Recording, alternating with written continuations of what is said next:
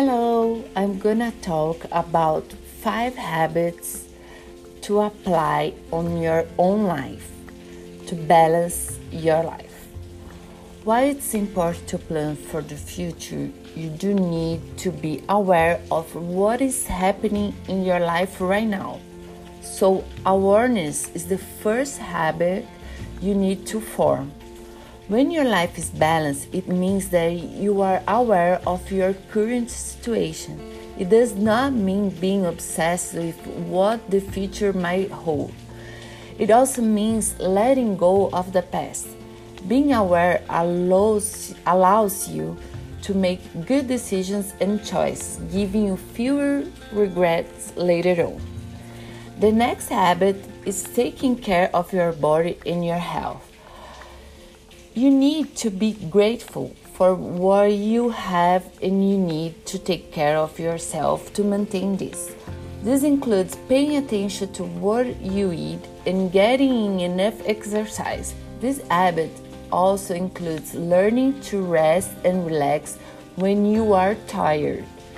If your body is not balanced, then neither will your life be balanced. On to the next habit which involves your creativity. Every person faces some type of challenge almost every day.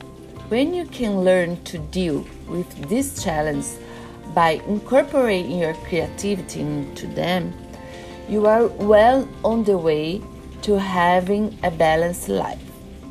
Your next habit is the one of patience and this can be difficult for many people to develop.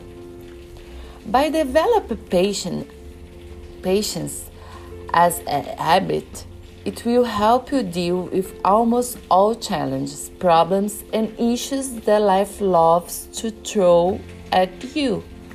Developing patience improves your own life and that of your spouse and your child, child, child children's lives. So learn how to not react immediately and quite often as a simple smile can diffuse any situation.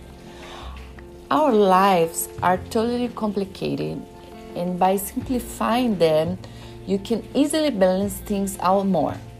Try to think of what you must have in your life and do away with unnecessary things do you need to own two fancy cars or go on that fancy vacation just because your friends do? Pick and choose what is important to you and your family in order to live a happy and fulfilled life.